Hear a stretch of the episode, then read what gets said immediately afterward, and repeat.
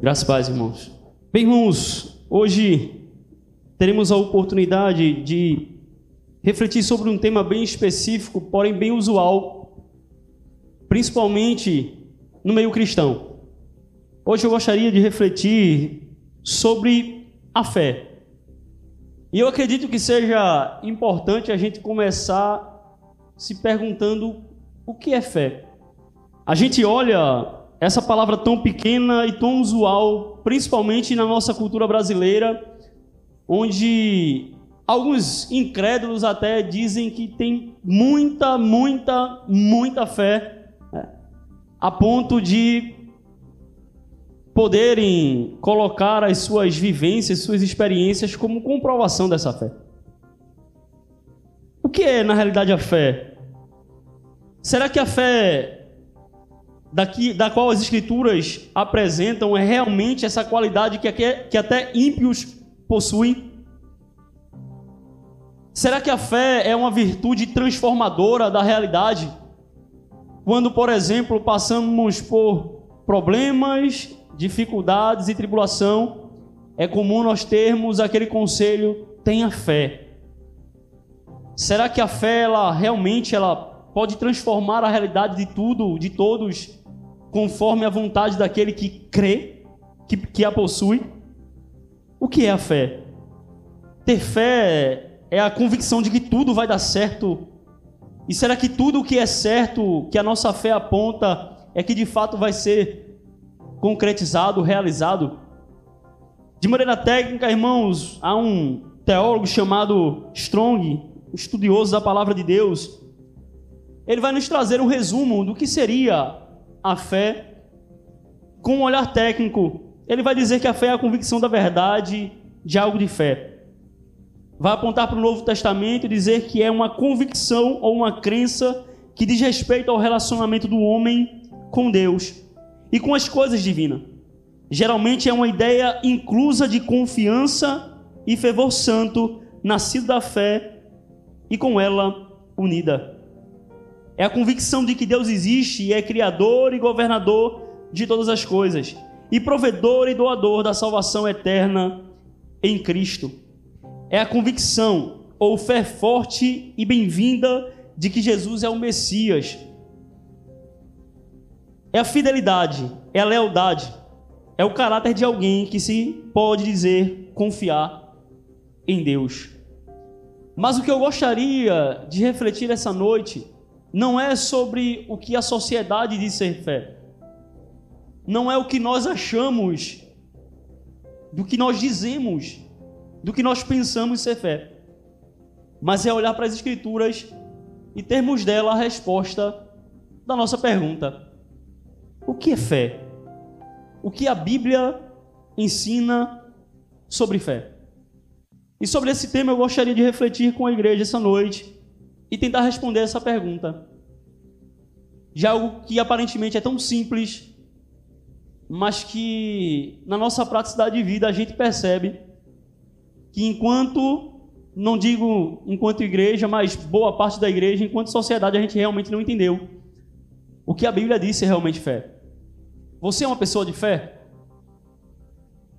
A sua fé é uma fé salvífica? Sua fé pode te salvar? Talvez a realidade contradiga o que a Bíblia diz. E eu não sei se você entendeu, mas diante de Deus, o que a gente pensa não importa muito se isso contrariar a sua vontade.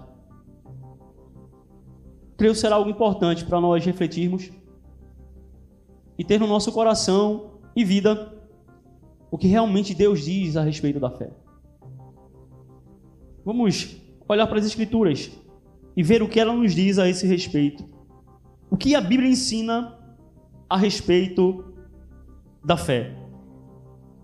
E o primeiro elemento que eu gostaria de refletir dentro da palavra de Deus, nós vamos ter a percepção que essa palavra tão pequena não é algo tão simples de ser entendido se as escrituras não forem refletidas, não forem pensadas a respeito do que ela diz. O primeiro elemento que eu gostaria de refletir sobre a fé é quando ela vai ser apontada pela Bíblia como um dom do Espírito. E eu peço a você que abra a sua Bíblia na primeira epístola de Paulo aos Coríntios, capítulo de número 12, versículo de número 9. Paulo vai falar nesse capítulo a respeito de dons espirituais. Ele vai tratar a igreja como um corpo e cada membro desse corpo possuindo a sua função dentro desse organismo chamado igreja, que é o corpo de Cristo. Dentro desse organismo, dentro dessas várias funções, no versículo de número 9, ele vai apontar a respeito de um dom do Espírito que ele vai chamar de fé. Veja o que ele escreve no verso 9: A outro, no mesmo Espírito, a fé. O versículo 9 de Coríntios vai apontar para algo, querido, que aparentemente não é para todo cristão. Se a gente entender o organismo da igreja, como Paulo vai apontar na Epístola aos Coríntios, como um corpo, a gente vai entender que cada um de nós é um membro desse corpo, é um órgão desse corpo que tem a sua função específica. Querendo demonstrar essa importância e a realidade que há diversidades dentro da igreja, ele vai apontar para o corpo natural e vai questionar: é todo mundo olho? É todo mundo pé? Porventura, irmãos, a gente vê essa realidade no nosso organismo. Não. A gente vai entender que cada um de nós possui uma função dentro do corpo, assim como nosso, os nossos, nossos órgãos, bem como os nossos membros, exercem uma função específica para que o organismo funcione adequadamente. Assim também é o corpo espiritual de Cristo, assim também é a igreja. Cada um vai possuir uma especificação e dentro dessas especificações de dons espirituais, alguns vão receber o dom da fé. A gente percebe que esse dom vindo do Espírito Santo não é necessariamente a fé salvífica, porque a fé salvífica é para todo o corpo. A fé que salva é para todo cristão verdadeiro crente, irá receber da vinda do Espírito. Que fé seria essa? Essa fé que vem como um dom espiritual é uma fé sobrenatural que alguns da igreja possuem, como por exemplo o dom de curar, o dom de operar maravilhas, e isso não é para todos, mas especificamente para alguns, para que o corpo de Cristo se desenvolva, para que alguns, de acordo com a vontade de Deus, possam experimentar das suas maravilhas mas entendendo que isso não é para todos. Esta é uma fé especial. A ponto do apóstolo Paulo descrever o seu ápice em 1 Coríntios, capítulo de número 13, versículo de número 12, a parte B. Ainda que eu tenha tamanha fé a ponto de transportar os montes. Claro, Paulo está abrindo e desenvolvendo o capítulo de número 13 a qual ele vai falar a respeito do amor e a qual ele apresenta expressões absurdas de cada um desses dons, expressões magníficas. E ele vai apresentar o ato de transpor montes como um exemplo de uma atitude maravilhosa de quem possui tal fé. Fé semelhante a de homens, irmãos, que experimentaram grandes milagres da parte de Deus. E a gente não é para todo mundo. Homens como Moisés, como Pedro, como Paulo, que viram maravilhas. Homens, por exemplo, como George Miller. Esse homem, irmãos, depois que conheceu a Cristo, ele administrou cinco orfanatos e cuidou de mais de 10 mil órfãos durante mais de 60 anos. George Whitfield parecia ser dotado de uma fé sobrenatural como essa. Esse homem, irmãos, teve milhares e milhares de orações atendidas por pelo Senhor. Em um desses exemplos, ele viajando para ir anunciar a palavra continente, o navio a qual ele estava embarcado passou por um nevoeiro enorme. Ele chegou para o capitão do navio e disse: Olhe, eu preciso estar no continente no sábado pela manhã. E isso era aproximadamente quinta-feira, à tarde da quinta-feira. Ele disse: Senhor, eu navego há muitos anos e isso que você está me pedindo é impossível, e principalmente com o nevoeiro que nós estamos enfrentando. Ele chamou um capitão no quarta parte dobrou os joelhos e numa oração praticamente infantil, diz a sua bibliografia, esse homem orou a Deus dizendo: Pai, eu sei que tu és Senhor sobre a natureza.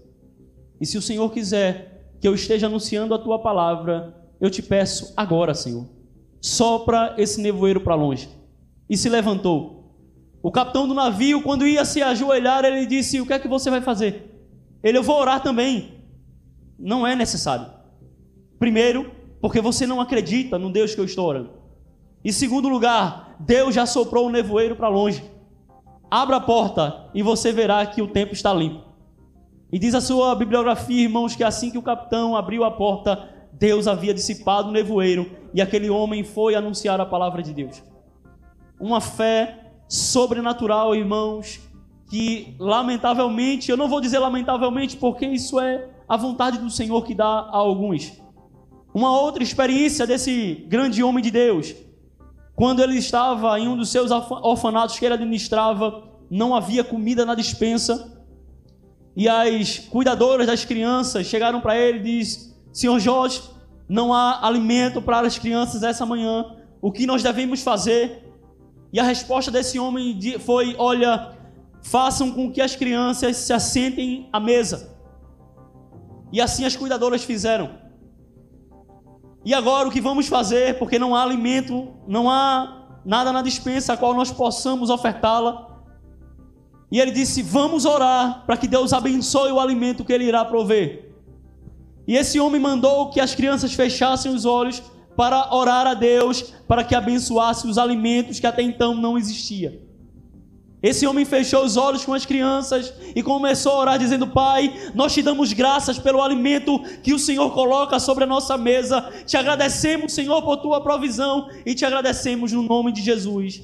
No amém da oração final, a campainha toca do orfanato e o padeiro do palácio do, do, do reinado da Inglaterra diz: Senhor Jorge, os pães passaram um pouco do ponto do gosto da rainha e nós viemos lhe entregar para que o Senhor faça de acordo com a sua vontade e bem entender.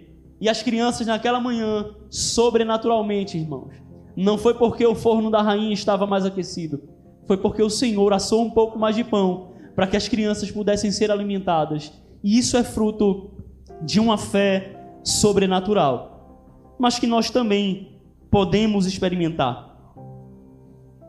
Esse homem, irmãos, cria em Deus de tal forma que ele não contava as suas necessidades para ninguém. George Miller, ele não expunha aquilo que ele precisava a homens, mas dedicava a sua vida em oração a Deus. Ele viveu sem salário fixo. Seu salário era semelhante à caixinha do evangelismo que ele dizia: Eu não vou viver de salário da igreja. Eu vou depender de Deus. Primeiro, para que a pregação que eu anuncie não seja por medo de perder o meu salário, mas que eu pregue a vontade de Deus. E Ele que providencie o meu salário. Ele nunca passou necessidade alguma só comprava aquilo que ele já possuía, o dinheiro em mãos. O que é isso, irmãos? É uma fé que não é encontrada de maneira natural na igreja, mas fruto de uma confiança de que é dom de Deus e que é fruto de um desenvolvimento de uma vida de oração com o Senhor. Esse homem, apenas uma oração não foi atendida em vida. O Senhor George dizia que dois homens ao qual ele orava durante toda a sua vida para que o Senhor convertesse esses homens e o Senhor até então não havia feito isso. George Miller morre e não vê esses homens convertidos. Mas no seu velório, irmãos, o Espírito toca o coração desses dois homens e esses homens se achegam a Jesus, porque o Senhor honra a fé dos seus se confiarmos em Deus verdadeiramente por aquilo que Ele é e por aquilo que Ele tem feito, não por aquilo que Ele pode nos dar apenas. Se nós nos achegamos com humildade e verdadeira fé no nosso coração, Deus continua a atender orações e a conceder fé à sua igreja. Mas lembre-se, há uma fé especial. Há uma fé que é dom do Espírito. E acredito que assim como eu, você olhe para o irmão George e quisesse aprender um pouco mais como ter a sua fé firmada no Senhor. Ele nos deixou alguns conselhos quando ele foi questionado como ter essa fé e essa confiança em Deus. E antes de avançarmos no assunto da fé, para que nós possamos ouvir um homem que nos deu testemunho de fé, ele nos dá alguns passos para podermos ter essa maturidade na nossa vida. E ao ser questionado a respeito dessa fé, o que deveríamos fazer, ele responde: ler a Bíblia e buscar a Deus em oração. Ler as Escrituras, se dedicar às Escrituras e buscar a Deus numa vida de intimidade em oração. George Miller leu a Bíblia mais de 200 vezes durante a sua vida. George Miller foi alguém que se dedicou à palavra de Deus. Ele afrontava, e não estou querendo desanimar ninguém a respeito de comentários e livros, mas ele dispensou a utilização de comentários dizendo que aprendia muito mais de Deus na reflexão de alguns versículos do que na lida de muitos comentários. Talvez Deus não te chamou para ser teólogo, mas com certeza Ele tem te chamado para conhecer a Ele através da Sua palavra. E deixe-me dizer uma coisa: talvez lhe falte o dom de ser um mestre, mas todo cristão é chamado a conhecer ao Senhor através das Escrituras. Leia a Bíblia, ore ao Senhor. Segundo passo, procure manter um coração íntegro e uma boa consciência. Tenha, irmãos, um desejo de ser reto de coração, de andar sem razões para se envergonhar daquilo que você tem feito. Seja honesto com os homens e principalmente seja íntegro de coração para com Deus. Aquilo que o Espírito Santo lhe tem chamado a se arrepender e abandonar, faça. Não se preocupe em dar passos maiores do que você pode dar mas aquilo que Deus tem chamado você a fazer, faça com dedicação ao Senhor. Terceiro passo, querido, para termos uma fé semelhante a desses homens. Não devemos evitar aquilo que aprove a nossa fé. Se desejamos que ela cresça. O que, que ele, esse homem de Deus está dizendo, querido? Você quer ter uma fé experimentada? Deus vai levantar problemas na sua vida para robustecer, para fortalecer, para fazer crescer a sua fé. Jesus diz que através de muitas tribulações, muitos problemas, muitas dificuldades, importa-nos herdar o reino dos céus. Uma fé forte é uma fé experimentada. Um cristão maduro não é um cristão privado de tribulações, mas é um cristão que, sustentado pela graça de Deus, passou por cada uma delas e não deixou a sua fé cair, esmorecer e nem definhar. Você quer ter uma fé experimentada? Não fuja daquilo que Deus tem levantado para lhe amadurecer, para lhe experimentar. Olhe para cada dificuldade desta vida na consciência de que Deus não está mimando os seus filhos, mas preparando a cada um deles para a eternidade. Você crê nisso? Não fuja dos problemas. Não abandone a fé. Pelo contrário, use cada, um das, cada uma das dificuldades para ser um crente experimentado. Não existiu nenhum exemplo dentro das Escrituras que foi privado de tribulações. Todos os grandes homens de Deus passaram por grandes dificuldades. E se você quer ser treinado para os céus, quer ser treinado para a eternidade, não fuja dos problemas. Claro, não estou dizendo para que você corra atrás de problema, mas para que você entenda que esse chamado evangelho da prosperidade é maldito. Um evangelho desprovido de cruz, que aponta para aqueles que possuem problemas nesse mundo como se fossem pessoas que não crescem. Segundo a palavra de Deus, irmãos, os verdadeiros servos do Senhor passarão por grandes tribulações. porque elas são importantes para nos levar ao reino. Questione-se pelo contrário, se não houver problemas na sua vida. Jesus nos diz: No mundo tereis aflições, mas tem de bom ânimo. E esse bom ânimo, irmãos, é o que revigora a nossa fé. É passar pela dificuldade, pelo problema, pela tribulação na consciência, como disse Billy Graham. Eu li a última página da Bíblia.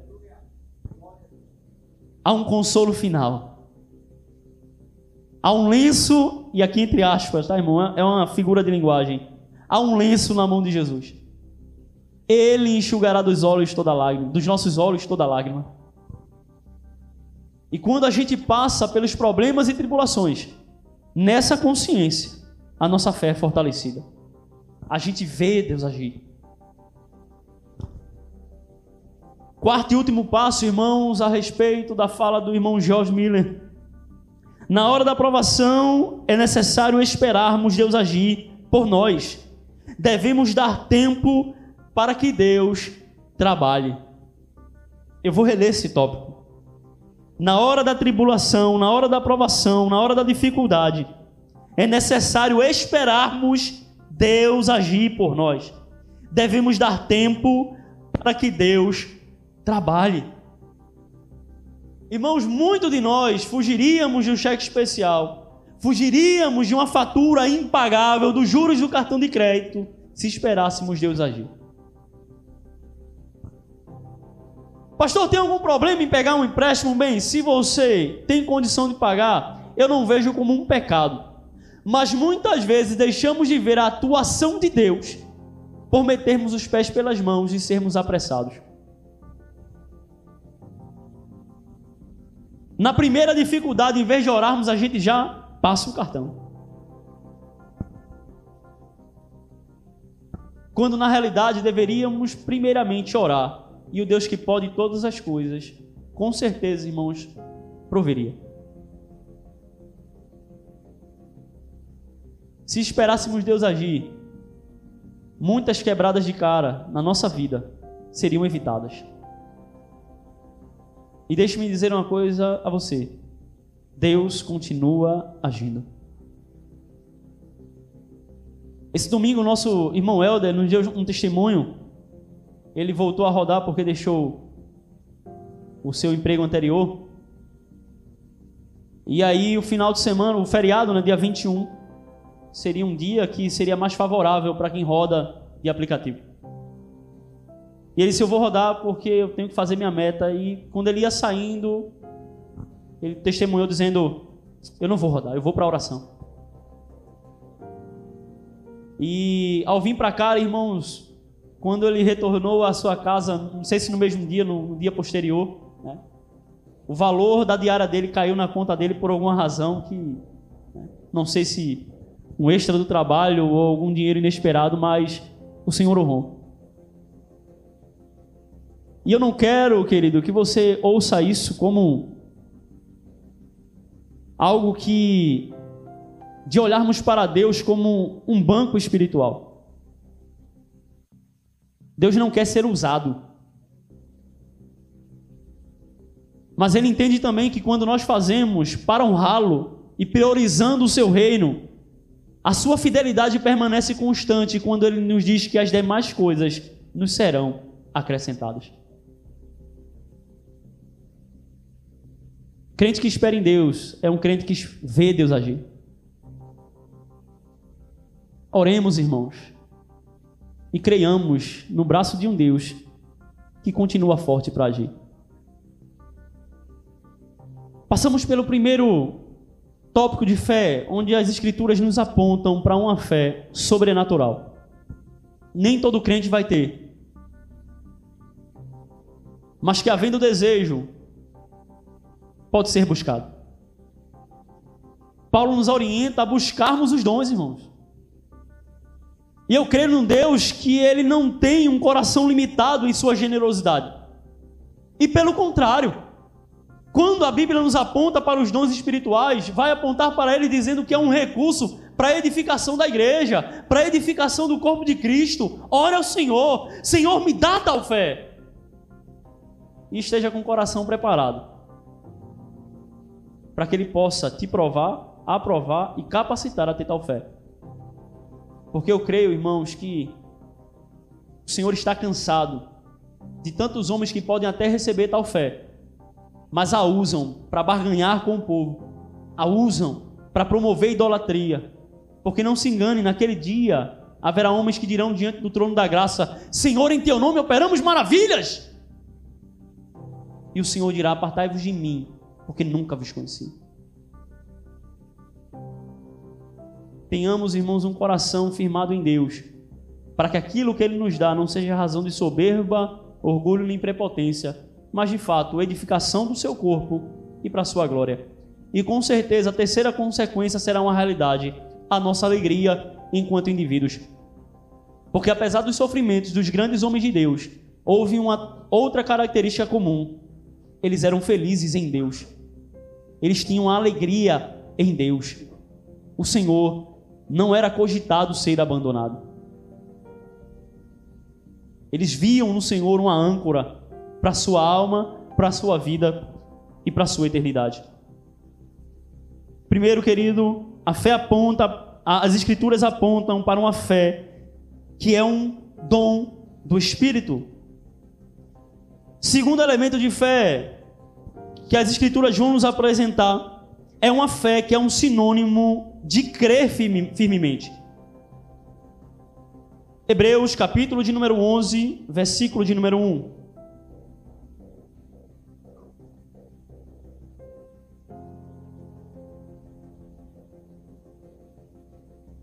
Diz a palavra do Senhor. Ora, a fé é a certeza de coisas que se esperam, a convicção de fatos que não se veem. Nós entendemos que a Bíblia também vai apresentar a fé como um sinônimo de crer. A fé, nesse sentido, é a confiança na promessa de Deus. Deus prometeu, eu creio. Isso é ter fé. E nós entendemos com essa afirmação, sendo apoiada pelo que Paulo diz em Romanos, capítulo de número 10, versículo de número 17. Romanos 10, 17. Um texto bastante conhecido.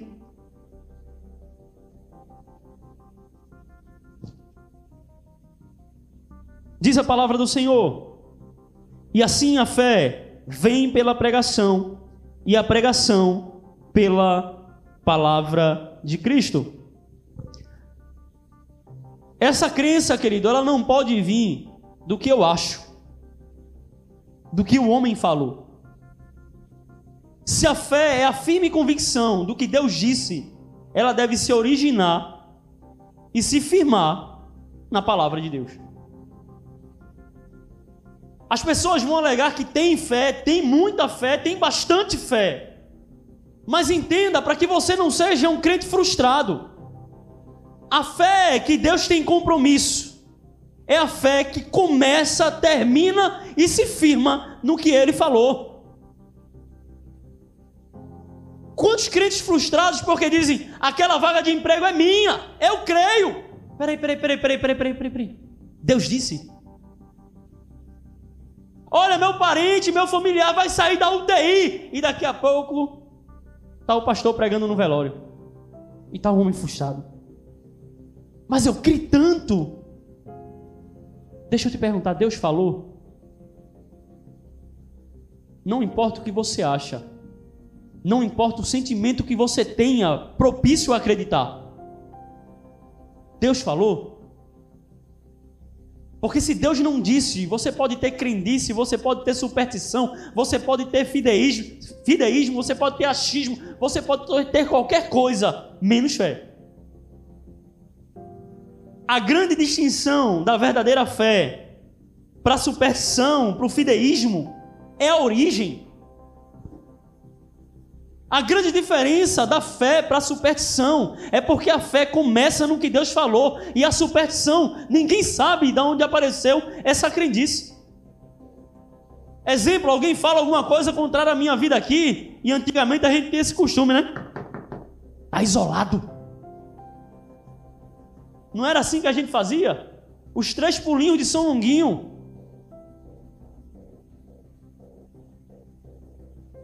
Bem, irmãos, da onde isso surgiu? Crendice popular, sem fundamento. Eu vou dar o meu dízimo aqui, o Senhor vai me dar dez vezes mais. Quem disse isso? E isso aí a gente acha até a fonte, né? É só ligar uma dessas igrejas aí que a gente acha fácil, fácil. Mas Deus falou. Deus disse. Do emprego, do relacionamento, da restauração da saúde, da conversão da família. Deus falou. Bem, irmão, se ele disse, está dito e vai acontecer. Ele não é homem para que minta, nem filho do homem para que se arrependa. Quando ele diz, o homem pode até dizer não, mas ele inclina o coração do governador. Eu me lembro que a porta de emprego que o senhor me abriu, o deputado que era braço direito do governador disse: Olha, estude para outro concurso. E tinha falado, irmãos, Deus diz assim, eu tinha tido visão, aquilo outro. Eu disse: Será que foi fruto da minha emoção? Porque o cara que é braço direito, o cara que assina, disse, mandou a gente esquecer. Deus muda a mente de governador, Deus faz o que quer, irmãos. Quando ele fala, ele cumpre. Cheguei a me questionar até se eu não estava doido. Coisa da minha cabeça, fruto da minha imaginação. E Deus mudou o quadro.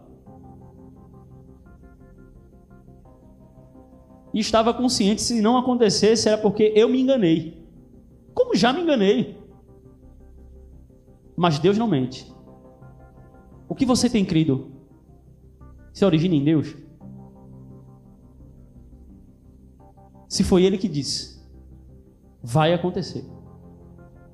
Caso contrário, não é fé que você possui. A fé, ela vem, ela se, origi se origina, ela começa na palavra de Deus. E aquilo que não começa na palavra, que não se baseia na palavra, não é fé ela pode ser qualquer coisa, menos fé. Ela pode se fundamentar na razão, na loucura. E se for isso que acontece, irmãos, isso não é fé. Fé ela precisa daquilo que Deus declara. E se ele falou, ele vai se responsabilizar e levar a cabo tudo aquilo que ele declarou. Ele não é um menino sujeito às circunstâncias. Deus é que promove circunstâncias. Ele é maestro do tempo e da história. Ele é Senhor sobre tudo e sobre todos. A fé funciona como um instrumento que antecipa o futuro e nos dá a confiança da certeza do cumprimento da promessa de Deus. E principalmente, essa definição nós podemos aplicar a toda a realidade das Escrituras. Eu posso crer firmemente, irmãos, que essa dispersação vai acabar, que o mundo será restaurado, que nós viveremos um governo de paz, que eu verei uma terra sem mais cemitérios e hospitais, que eu verei uma igreja triunfante em glória de Cristo. Eu posso crer nisso. E a partir do momento, irmãos, que a minha fé é amadurecida, isso não passa a, a, a, a acompanhar a minha mente e o coração apenas numa expectativa do que há de vir. Uma fé madura consolida tanto a convicção de que Deus irá fazer, que um crente maduro deve considerar isso como feito e apenas a manifestação do tempo de Deus que ele estabeleceu. Vai acontecer. E essa é a vontade que o Senhor possui, que nós venhamos a crer nele. Porque a partir do momento que nossa crença se fortalece a tal ponto, nada mais, irmãos, nos tirará da presença dele. Desemprego, irmão carnal, pastor que passou do meu lado e não conversou comigo.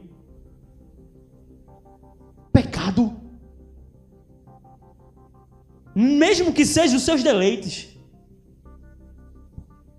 Quando chegamos a esse nível de crença de que Deus irá fazer aquilo que Ele prometeu,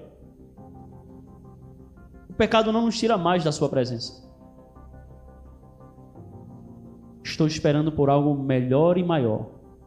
Não vou trocar o que Deus me falou por lentilhas passageiras. Precisamos desenvolver a nossa fé naquilo que Deus disse. Em Mateus 15, 28, Jesus diz à, à mulher, dizendo o seguinte: Ó oh, mulher, grande é a tua fé. Sobre a mulher, que Jesus diz: Olha, não é lícito tirar o pão dos filhos e dar aos cachorrinhos. Senhor, mas até os cachorrinhos comem da migalha da mesa. Há uma fé que é grandiosa, querido, e o Senhor deseja que a sua igreja experimente dela. À medida que o tempo passa, devemos ter como fruto de um conhecimento de Deus uma confiança inabalável em Sua pessoa e no seu poder. Precisamos desenvolver a nossa confiança, a nossa crença em Deus. Precisamos desenvolver a nossa fé em Deus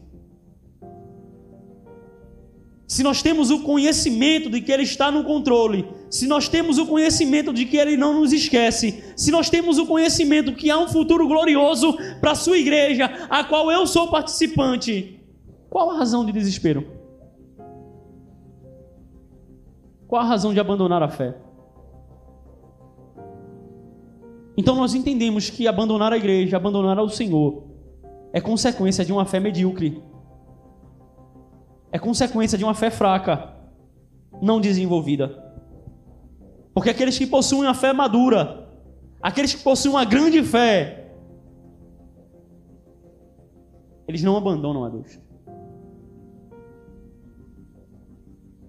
A ponto, irmãos, de estarmos sendo sacudidos pela tempestade. A ponto de termos no coração uma palavra que possa até nos magoar. Se coloque no lugar daquela mulher por alguns instantes. O desespero de uma mãe, querendo socorro, querendo ajuda. Não é lícito tirar o pão dos filhos.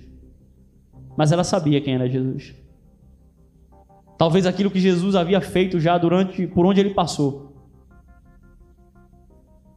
Eu sei os filhos podem se alimentar, os cachorrinhos podem se alimentar da migalha que cai da mesa dos filhos.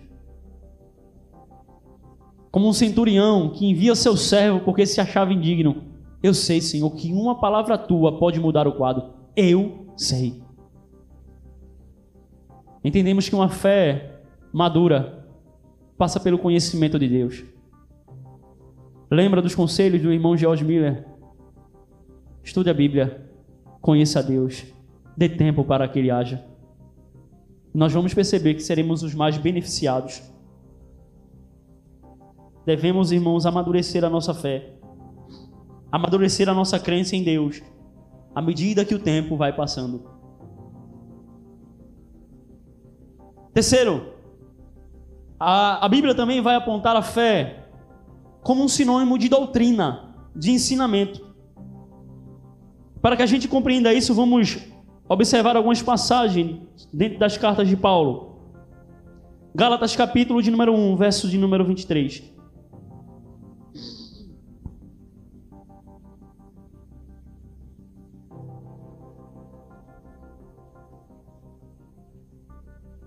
Diz a palavra do Senhor: Ouviam somente dizer: aqueles que antes nos perseguia, agora prega a fé que outrora procurava destruir não se prega a, a crença no sentido daquilo que nós sentimos.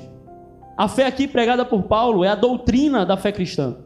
A fé ela vai se confundir muito, se tornando às vezes sinônimo dentro das escrituras, aquilo que é o conteúdo da doutrina com aquilo que é alvo da nossa crença. A fé cristã é a doutrina das escrituras. Efésios 1:15 Efésios, capítulo de número 1, verso de número 15. Por isso também eu, tendo ouvido a fé que há entre vós no Senhor Jesus e amor para com todos os santos. Tito, capítulo de número 1, verso de número 4.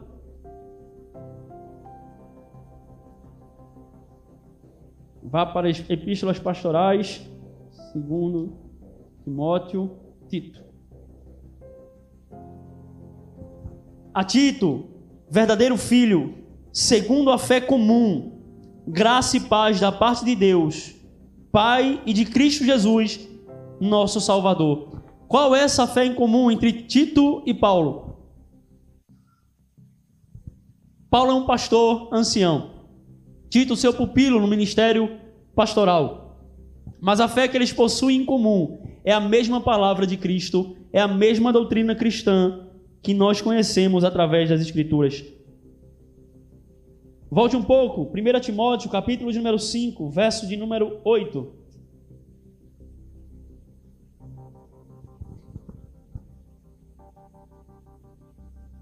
Ora, se alguém não tem cuidado dos seus, especialmente os da própria casa, tem negado a fé e é pior do que o descrente. A negação dessa fé é a negação daquilo de que Deus ensina, do que Jesus ensina. Percebemos, irmãos, com esses textos, que as Escrituras vão tratar a fé também, por vezes, dependendo do seu contexto, como um sinônimo da doutrina cristã. Por vários textos, a fé é tratada como doutrina. E nós não podemos, irmãos, dissociar o que Cristo ensinou a respeito da fé salvífica, a doutrina é fundamental para nos guiar pelos caminhos da eternidade. Precisamos entender que a nossa crença, a nossa fé, deve ser depositada na fé doutrinária, no conteúdo de ensino que Jesus nos ensinou. O judeu, ele não tinha esse conceito de fé que nós possuímos na atualidade. Nós olhamos para a palavra fé e vemos como algo abstrato, como se tratasse apenas de um sentimento. O judeu não, ele vinha como um caminho, como algo a ser seguido. Tanto é que os ensinamentos do Senhor são ditos na palavra de Deus, dizendo o seguinte: olha, ensina o teu filho no caminho que se deve andar.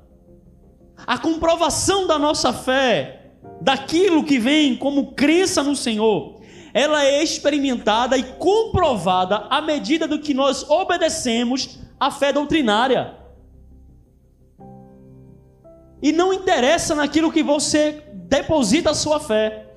Se não for na palavra de Cristo, ela não é a fé bíblica. Há uma fusão aqui, irmãos, uma união daquilo que eu devo acreditar com aquilo que Cristo me ensinou. E a minha crença com o ensino de Cristo devem estar em harmonia. Se isso não acontecer, não é fé que eu tenho. A fé que eu devo depositar a minha confiança é na palavra de Cristo. E essa é a fé cristã, essa é a doutrina cristã. E a gente vai entender que para compreendermos o sentido da fé, nós vamos precisar do contexto. Por último, querido, não, não é mais uma qualificação da fé, mas como a fé cristã ela deve ser exercida. A Bíblia vai me apontar para uma fé útil. Lembre-se, primeiro, a fé é um dom do Espírito. Segundo, a fé é um sinônimo de crer firmemente. Em terceiro, nós encontramos textos que a doutrina vai ser subscrita com a palavra fé, demonstrando que dentro das Escrituras a doutrina também é conhecida como a fé cristã. Em quarto e último lugar, não mais uma qualificação de fé, mas como devemos ter fé. E vamos ter essa realidade dentro da palavra de Deus. A fé que um cristão genuíno deve ter é uma fé útil.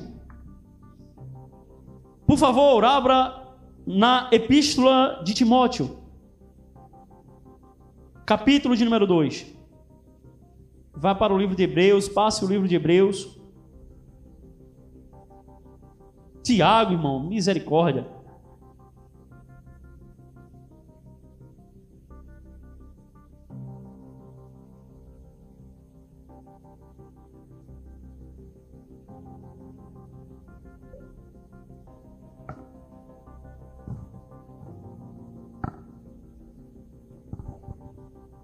Tiago 2, 19.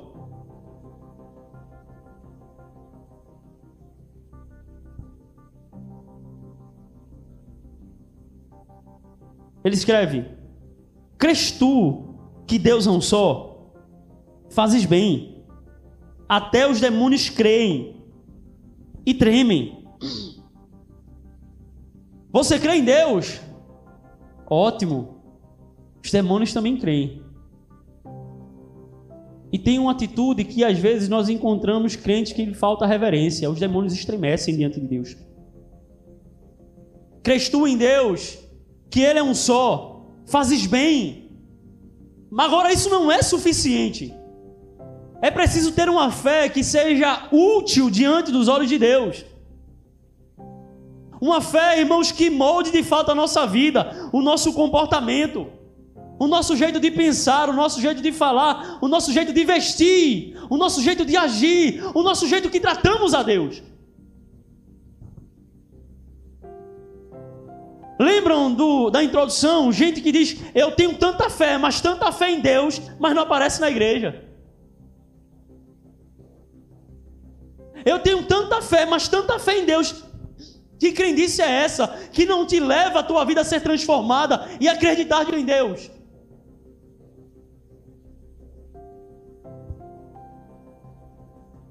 Tiago, irmãos, nos aponta a não nos enganarmos a nós mesmos e a termos uma fé útil.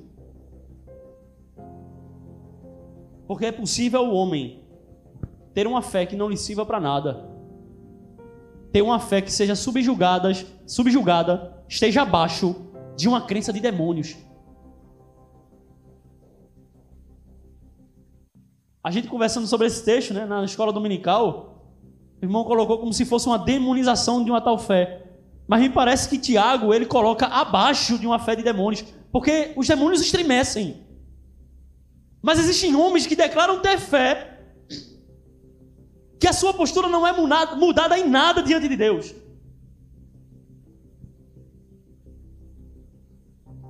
É sensual no seu vestir, cheio de pornofonia na boca, palavrão. não se submete a nada em Deus, a, não se submete a nada ao Senhor. Que fé é essa? Você crê em Deus? Eu creio. Tiago lhe diria: fazes bem. Mas escuta, os demônios creem e tremem na presença de Deus. Qual o seu comportamento em consequência da sua fé? O que é que você tem feito? O cenário desse texto é Tiago dizendo: Olha, eu vou mostrar minha fé por minhas obras, porque eu creio de verdade em Deus, e por crer em Deus, eu vou fazer aquilo que Deus me manda, eu vou obedecê-lo. E se a tua fé não te leva à obediência em Deus, os demônios estão à sua frente. E deixe-me dizer uma coisa: não há jeito para eles. Logo nós entendemos que tua fé é inútil. Quarto elemento de fé, irmãos, que devemos ter é uma fé de fato útil diante da presença de Deus. Não adianta apenas crer. A tua fé precisa te transformar. Quem, uma, quem acredita em uma declaração vai agir de acordo com aquilo que acreditou.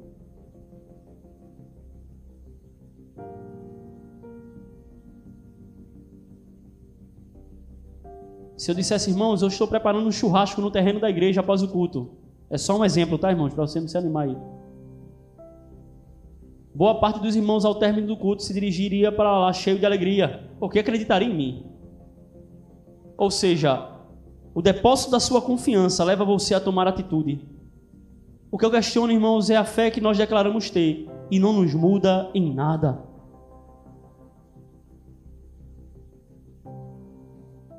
Acreditamos na santidade e soberania de Deus, mas continuamos tratando Ele de toda forma. Acreditamos na santidade de Deus, mas vivemos como verdadeiros ímpios, sorrindo daquilo que desagrada ao nosso Senhor que é santo, sendo um verdadeiro escândalo ao mundo com o nosso comportamento, o nosso jeito de vestir, falar, pensar, como dirigimos, como governamos a nossa casa, como governamos as nossas finanças. Uma fé que não transforma a atitude é uma fé inútil. Disse Tiago: Você crê em Deus? Crês tu que Deus é um só? Fazes bem. Os demônios também creem. Estremecem. Chegamos na casa de Deus muitas vezes atrasados, sem motivo algum que de fato justifique. Um dia como hoje, alguns trabalham e às vezes é natural, o ônibus atrasou, o patrão não liberou no horário que é acordado, acontece. Mas estarmos em casa, irmãos, e termos um compromisso com Deus e não honrarmos, deveríamos questionar a nossa fé. Eu sou uma pessoa na igreja e uma outra na minha casa, no meu trabalho, no meu emprego, com meus vizinhos. Isso deveria questionar a minha fé. Porque se eu crer num Deus que é onipresente, está em todo lugar, eu deveria me comportar diante da Sua presença de forma coerente. E onde quer que pise os meus pés, eu deveria chegar com santidade, temor e tremor diante dele. Você crê? De forma útil? Ou abaixo da crença de demônios?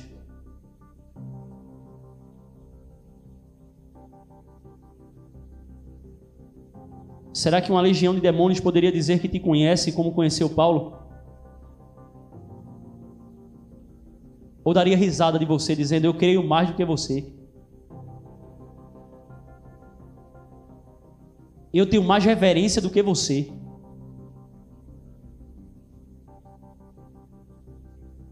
Eu sou mais crente do que você.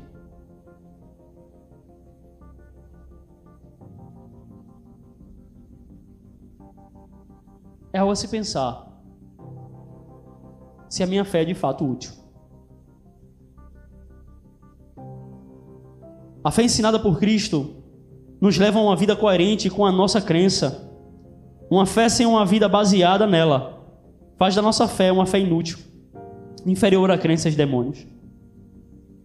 A palavra fé é normalmente uma tradução da palavra do grego pistis, que por vezes é traduzida por fidelidade. E aqui, irmãos, a união da fé doutrinária com a minha crença, com a fé de credo. É porque quando a fé doutrinária se une ao credo do meu coração, isso gera um comportamento fiel para com Deus. Eu ouço a palavra, eu ouço a fé cristã, e o meu coração é dotado de fé por essa palavra, por um agir do Espírito. Quando isso é coerente, eu vou ter fidelidade. Eu chego no trabalho, serei um cristão fiel. Na minha casa, eu sou um crente fiel. Eu vou ter a Deus para com o Senhor fidelidade. Porque uma consequência, irmãos, esse credo deve encharcar o meu ser, deve encharcar a minha vida. e não fazer de mim um mero ator. Como participante de um grande teatro nas terças e no domingo. Como escribas e fariseus na época de Jesus, que possuíam uma boa doutrina, aprovada por Cristo, mas uma vida reprovada. A minha fé, para ser útil, ela precisa ter fidelidade.